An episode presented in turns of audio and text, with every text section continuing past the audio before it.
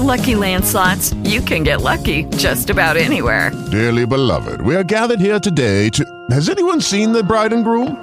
Sorry, sorry, we're here. We were getting lucky in the limo and we lost track of time.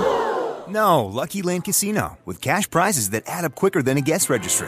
In that case, I pronounce you lucky. Play for free at LuckyLandSlots.com. Daily bonuses are waiting. No purchase necessary. Void were prohibited by law. 18 plus. Terms and conditions apply. See website for details.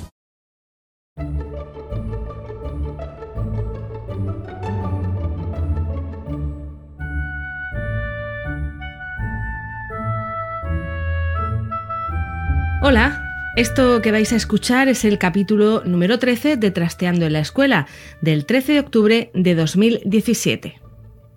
Bienvenidos a Trasteando en la Escuela. Yo soy Marta Ferrero y este es el podcast que acompaña al proyecto Trasteando en la Escuela. Nuestro protagonista hoy es un profesor de secundaria, Pedro Peinado. Da clases de matemáticas en un instituto de la localidad murciana de Las Torres de Cotillas y acaba de recibir uno de los premios Francisco Giner de los Ríos que otorga el Ministerio de Educación. El proyecto con el que lo ha conseguido es una propuesta muy interesante que le he pedido que nos explique. Matemáticas en el huerto. Vamos con la entrevista de Trasteando. Hoy queremos conocer un poco mejor cómo es el trabajo de un profesor que trabaja en un instituto de la región de Murcia, en concreto en el Instituto Salvador Sandoval. Él se llama Pedro Peinado y lo tenemos ya al teléfono. Pedro, buenos días. Hola, muy buenos días. Bueno, tu trabajo ha merecido un premio importante del Ministerio, el premio Francisco Giner de los Ríos. Y bueno, nos gustaría que nos contaras un poco en, qué consiste, porque esto de combinar matemáticas con un huerto suena un poco extraño, por lo menos al principio, ¿no? Bastante, bastante. Sí. sospechoso. pues sospechoso de que de, de, cosa extraña, ¿no? Sí, sí, sí, claro, porque combinar la berenjena y los pimientos con las matemáticas es una cosa en principio que choca, ¿no? Bueno, ¿y cómo, cómo se pues materializa? A ver. Bueno, se, se, está basado en el trabajo que aunque seguimos haciendo todavía, pero fundamentalmente se presentó con el trabajo de hace dos años con alumnos de diversificación curricular y de PEMAR, es decir, alumnos con necesidades educativas especiales, pues bueno, necesitaban un plus ¿no? a la hora de aprender las matemáticas. Y bueno, pues se ocurrió, se me ocurrió la, la idea de, de llevarlo al huerto y como el huerto eh, como cualquier suceso habitual en la vida, da, para muchos datos, pues bueno, eh, empezamos a plantar y con el crecimiento de las plantas, con el riego, con la temperatura, pues fuimos tomando datos, con la estructura del huerto geométricamente, pues los volúmenes, la área, fuimos tomando datos y fuimos, mm, bueno, eh, dándole sentido a los contenidos matemáticos de, de funciones, de geometría, de estadística, y con todas esas mediciones nos sirvió una vez que trabajábamos en Excel y en, otros programas, pues que las matemáticas eh, y el huerto tomaran un sentido real y que se aprendiesen las cuestiones que muchas veces damos en la pizarra y que a los niños les lo rechazan, ¿no? Así de plano, porque, eh, bueno, a veces son áridas, pues como la vieron y, los datos eran de su planta, pues que habían plantado ellos, que ellos medían, pues entendieron bastante mejor eh, y vieron el sentido real de eso que dicen muchas veces. ¿Y esto para qué me sirve? Pues ya vieron que le servía un poco para, para muchísimas cosas y en concreto para, para el estudio del huerto. Sí, pero muchas veces en, en, la asignatura de matemáticas se nos plantean problemas que empiezan así. Un señor tiene un huerto, en fin, que, que no es tan extraño el, el, jugar con esas cifras. Quizá lo distinto es verle esa aplicación real, ¿no? Que sea un huerto real y que los datos sean reales. Por supuesto, claro, es que los problemas que, que hablan de la realidad, ellos no lo ven y no los tocan. Entonces, y aquí los pimientos y las, y las plantas sí las tocaban. y ellos medían el agua que, que echaban en la, en, su, en la regadera y en las botellas de plástico, y ellos, ellos sabían el volumen porque lo medían ellos. Entonces sí veían realmente para qué servía calcular el, el volumen de una botella de agua o, o la temperatura, la gráfica que medía la temperatura diaria cuando la relación que había entre la temperatura y el crecimiento de la última semana o cuando no fuimos Semana Santa porque las plantas estaban un poco peor, ya que no habíamos regado durante unos días, en fin, que los sentidos los sentidos matemáticos y los reales pues se unieron y, ellos le vieron realmente su aplicación. Y entonces las matemáticas eh, ya no ya no eran sospechosas ya vieron que sí, que sí varían para algo. Sí, claro, porque además lo que no solamente tomar los datos y ver qué está pasando en una foto fija, sino que eh, si tú modificas uno de esos datos y pones más agua o menos, tiene reacción en la planta, ¿no? Eso también me imagino que, que, forma parte del aprendizaje. Por supuesto, y el método científico, que es básicamente lo, eh, lo que trabajamos. De hecho, nosotros demostramos científicamente que había una, una, una parte del huerto que era, era más, más ¿cómo te lo digo? más fértil, ¿no? Más... más fértil, efectivamente, más fértil porque tenía más horas de sol. Porque hay una que está pegada a los cipreses y tiene sombra, y otra que le daba más, más el sol y, y las, las plantas crecían bastante más. Y bueno, eso ellos lo vieron y vieron que la alteración, como tú dices muy bien, de las condiciones, pues lleva resultados distintos. Bueno, ¿y cuántos chicos y cuántas, cuántos alumnos tienes en la clase? Vamos, en, en, en aquel proyecto, pues habían una media de 15 alumnos por clase. Trabajamos con tres clases, con tercero de PEMAR, con cuarto de Viver y con primero de FP básica. Y, bueno, cada uno tenía misiones distintas y entre todos unos 45 alumnos eran. Mm, unos 45 alumnos y bueno, y todos pasaron por ese proyecto y no sé qué, qué caras ponen cuando empieza una clase de matemáticas y, tú les dices vamos a bajar al huerto. Son, son, son expresiones de alivio, porque dices qué guay, que cuando ven su proyecto final de esto, porque al final esto, como trabajamos con un aprendizaje basado en proyectos, al final eh, este, esta metodología lo que, lo que exige es que se, al final se dé un, producto final que yo les pedí un informe y cuando vieron su informe con las mediciones tomadas en febrero y cómo su planta fue creciendo, cómo alguna se secó y cuando veían su foto y todo conjunto, pues decían, esto lo he hecho yo, esto lo enseñaban a sus padres, decían, esto lo he hecho la escuela, esto y estaban muy, muy, muy orgullosos de ellos mismos. Y bueno, ¿y qué conceptos se aprenden? ¿Se aprende todo, se puede aprender todo lo que incluye el currículum de matemáticas de, de ese curso en, en, el huerto o algunas cosas se las has tenido que, que enseñar aparte? bueno, vamos a ver. Eh, hay muchas cosas que es casi imposible. Todo lo que son la, la, los, cálculos instrumentales, pues de, de, de, lo que es cálculo, lo que es el cálculo básicamente es muy difícil. Pero cuando tienes temas conceptuales, insisto, como, como son las funciones, como es la geometría, como es la estadística, que básicamente formaban el, casi el 70% del curso, ahí sí que era juego para todo, pero no solo eso, es que como es en ese año, eh, en estos programas, se da la matemática junto con la ciencia, en una asignatura que se llama ámbito científico-técnico, pues también trabajamos el medio ambiente, también trabajamos biología. a la hora de redactar también se trabaja las la competencias lingüísticas en fin, que es que eh, estos proyectos no se pueden quedar estancos en una asignatura, sino una vez que el profesor entra ya en este proyecto, lo que hace es, aunque no sea especialista, pero trabajar todas las competencias educativas que le es posible. Y como aprovechando que el piso que pasa por Valladolid, pues es un recorrido por la ciudad, ¿no? Y, por, y lo que pilla, lo explica, sea especialista o no. Eh, bueno, de hecho, el aprendizaje por proyectos, sobre todo en primaria, que, no hay tanta especialización, eh, se enseña de manera global todas las asignaturas a la vez, no hay esa división eh, por horas. Y, bueno, en, lo que es PEMAR y en lo que es la diversificación se hace una cosa similar, pero ¿crees que funcionaría o que debería funcionar parecido en los alumnos que, llevan el currículum normal o, o es más difícil en los alumnos, vamos a poner entre comillas, normales?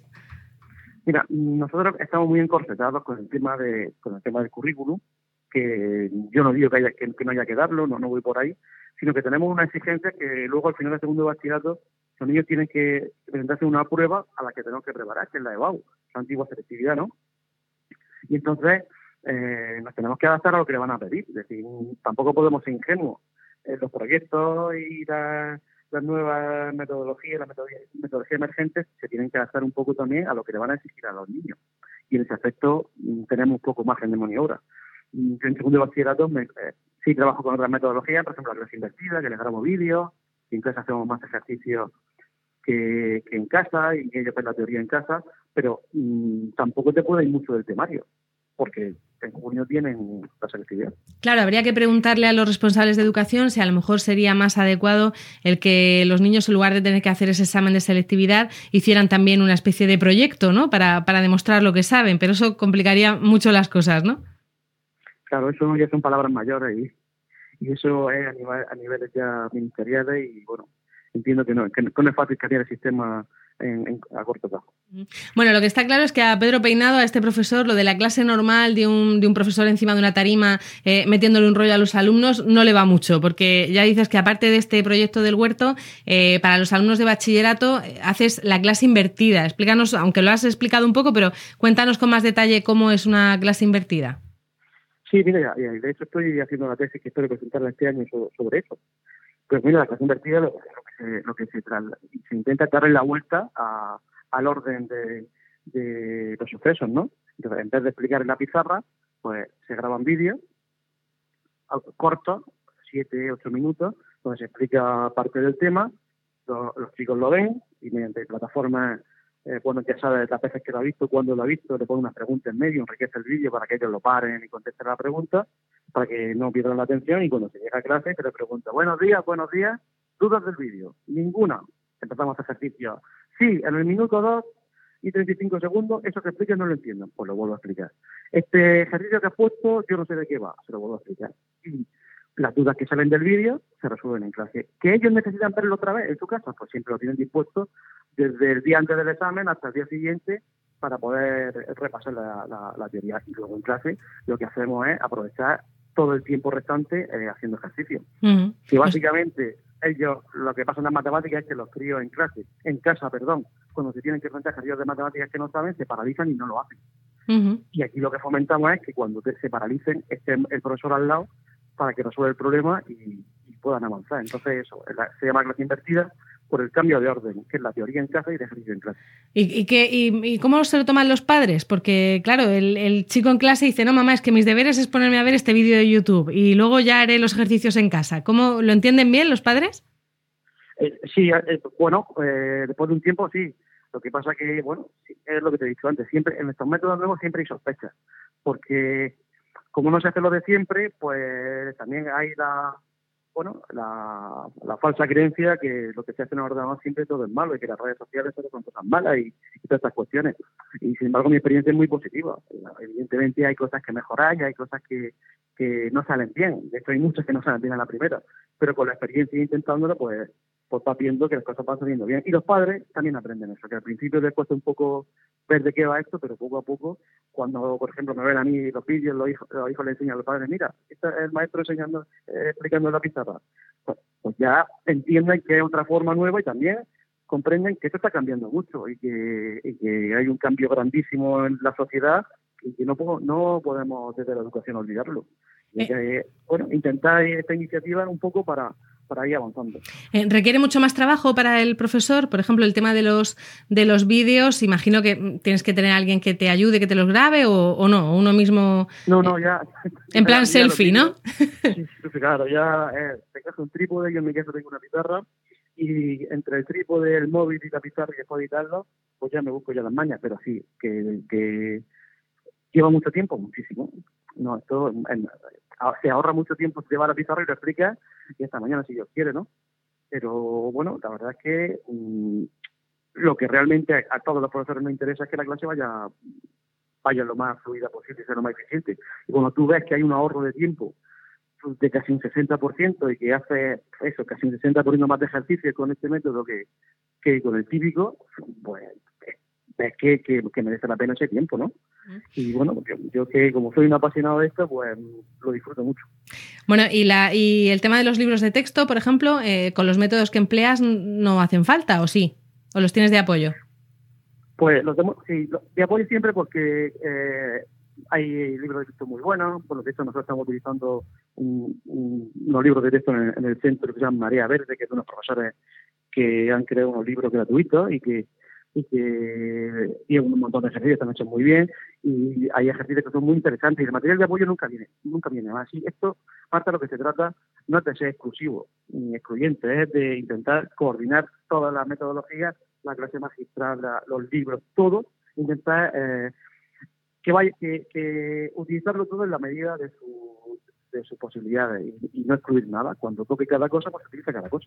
Bueno, la verdad es que mm, lo que estamos viendo cuando uno se pone a intentar aprender un poquito cuáles son las metodologías que se están eh, poniendo en marcha y hablas pues con profesores de Montessori, de Waldorf, de aprendizaje por proyectos, de clase invertida, en general lo que tienen en común es que mm, da la sensación de que estáis todos de acuerdo en que no funciona eh, lo del niño sentado o el chico o el alumno sentado mirando, que eso ya no funciona con los alumnos de hoy en día. No sabemos si no ha funcionado nunca, ¿no? Pero parece que con los alumnos de hoy en día no funciona.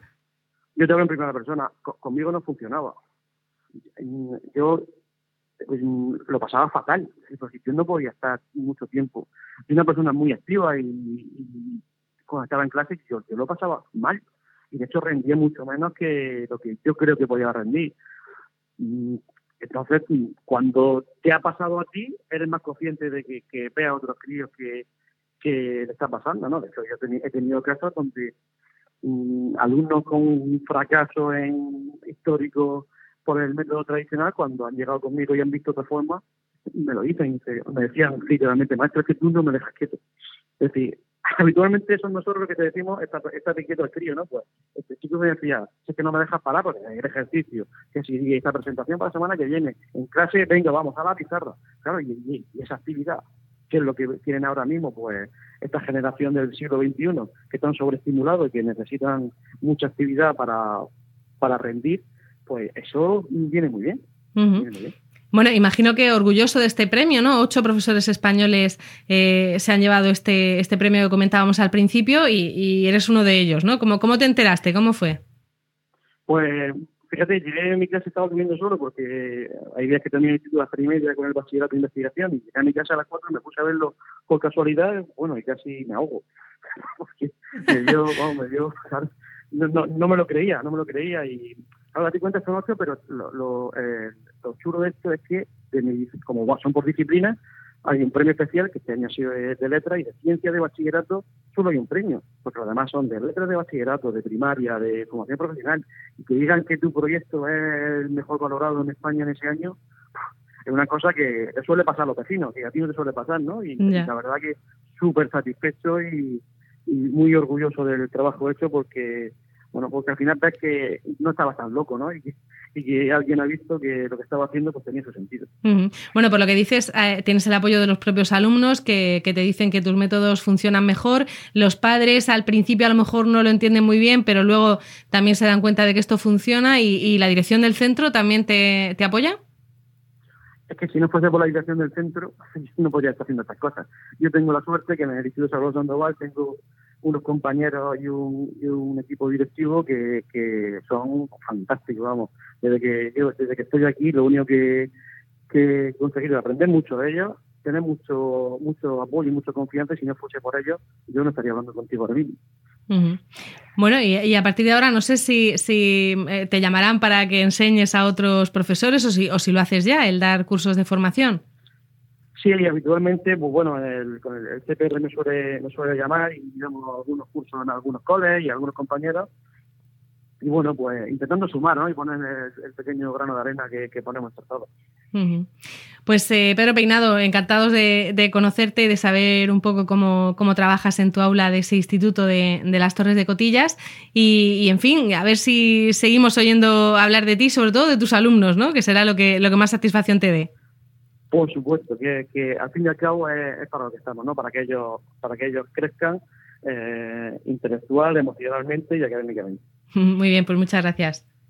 Marta, muchísimas gracias por el interés. Un saludo. Y con esto hemos llegado al final de este episodio número 13 de Trasteando en la Escuela. Gracias por el tiempo que habéis dedicado a escucharnos, esperamos que os haya resultado entretenido y que nos ayudéis a trastear y a compartir estas ideas. Esto es todo. Volvemos en 15 días en Trasteando en la Escuela. Tenéis toda la información y enlaces de este episodio en nuestra web trasteandoenlaescuela.com y también en la web de red de podcast. Tenéis toda la información y enlaces de este episodio en nuestra web trasteandoenlaescuela.com y también en la web de la red de podcast a la que pertenecemos, emilcar.fm barra trasteando. En ambos sitios esperamos vuestros comentarios y también encontraréis las formas de contactar con nosotras. Además os recomendamos que echéis un vistazo a todos los podcasts que tiene la red emilcar.fm porque todos merecen la pena, seguro que hay alguno que te interesa. Y por hoy esto es todo en Trasteando en la Escuela.